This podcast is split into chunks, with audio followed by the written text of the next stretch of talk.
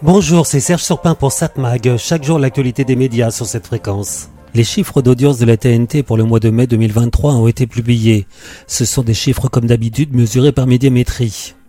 Déjà, on remarque sans surprise que le temps que nous passons devant nos petits écrans continue de baisser. 3h13 minutes en moyenne cette année, soit 4 minutes de moins qu'il y a un an.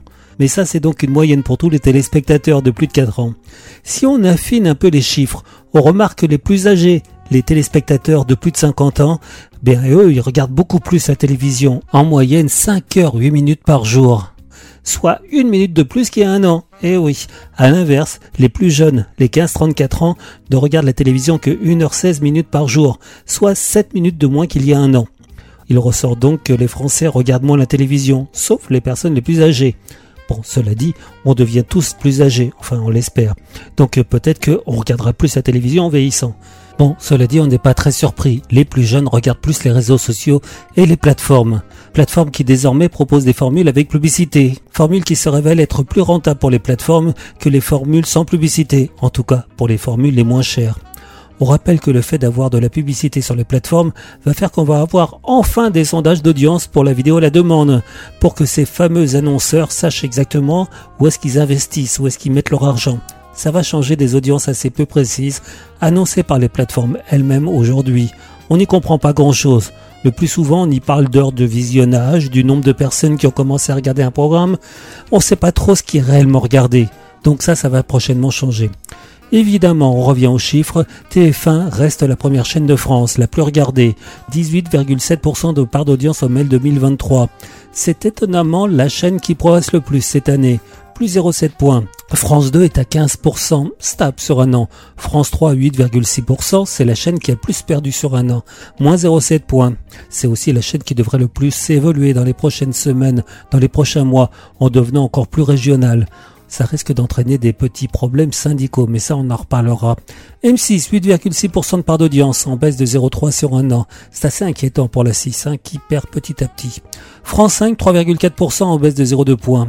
Pas terrible les audiences d'Arte, 2,6%, une perte de 0,4 points sur un an.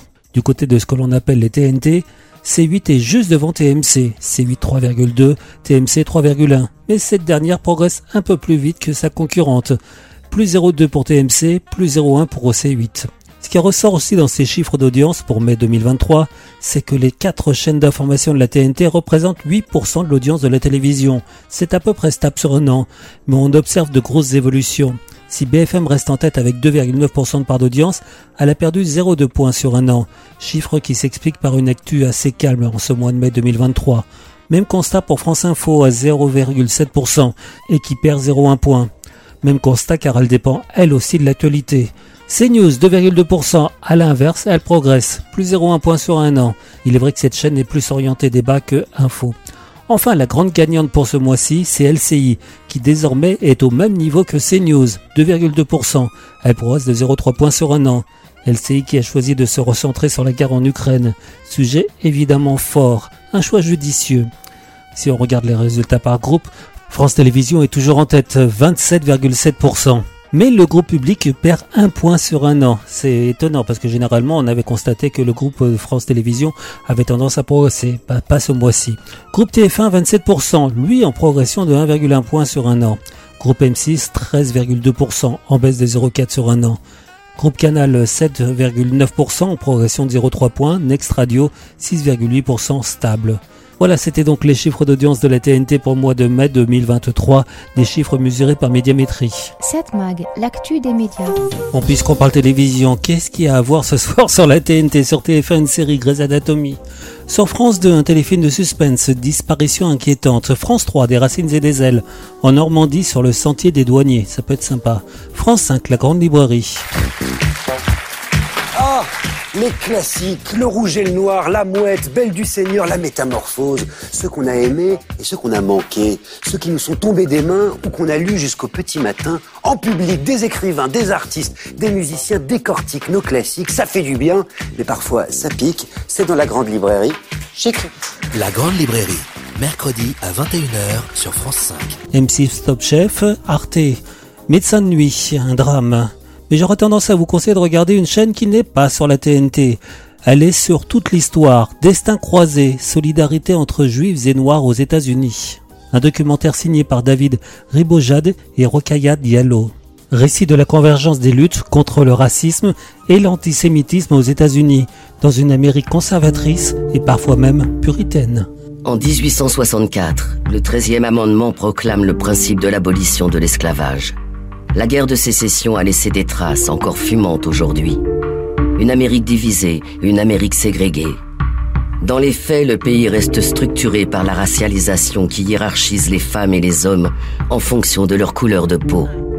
Cet ordre établi ne peut se maintenir que par la violence, la terreur et l'oppression économique des populations noires dans l'ensemble du pays. Dans ce pays dominé par les populations blanches et protestantes, d'autres groupes connaissent un destin fragile, parmi elles la communauté juive. L'histoire de sa présence sur le sol américain est celle d'un incessant passage de part et d'autre de la ligne de couleur. Contrairement aux Noirs, les Juifs, souvent perçus comme blancs, sont arrivés libres dans ce pays qui tient parfois ses promesses. Pour les plus travailleurs et chanceux, l'American Dream ouvrira ses bras. Juifs et Noirs sont deux groupes historiquement stigmatisés. Aux États-Unis, leurs relations sont complexes et parfois tendues. Il n'est pas question aujourd'hui de les idéaliser. Leurs histoires singulières ne peuvent être posées en équivalence. Mais au sein de ces communautés, des femmes et des hommes ont brisé des barrières pour s'unir au nom de valeurs, de liberté, d'égalité, d'amour et d'amitié. C'est le plus bel exemple qu'on ait connu de solidarité entre deux communautés unis contre la ségrégation, dans le combat contre l'antisémitisme et pour un changement de société. Alors, aux yeux d'un pouvoir qui entendait bien préserver la suprématie blanche, c'était une réelle menace. Donc, je vous conseille de regarder, si vous avez accès à la chaîne Toute l'Histoire, Destin croisé, solidarité entre juifs et noirs aux États-Unis. Cette mag, l'actu des médias.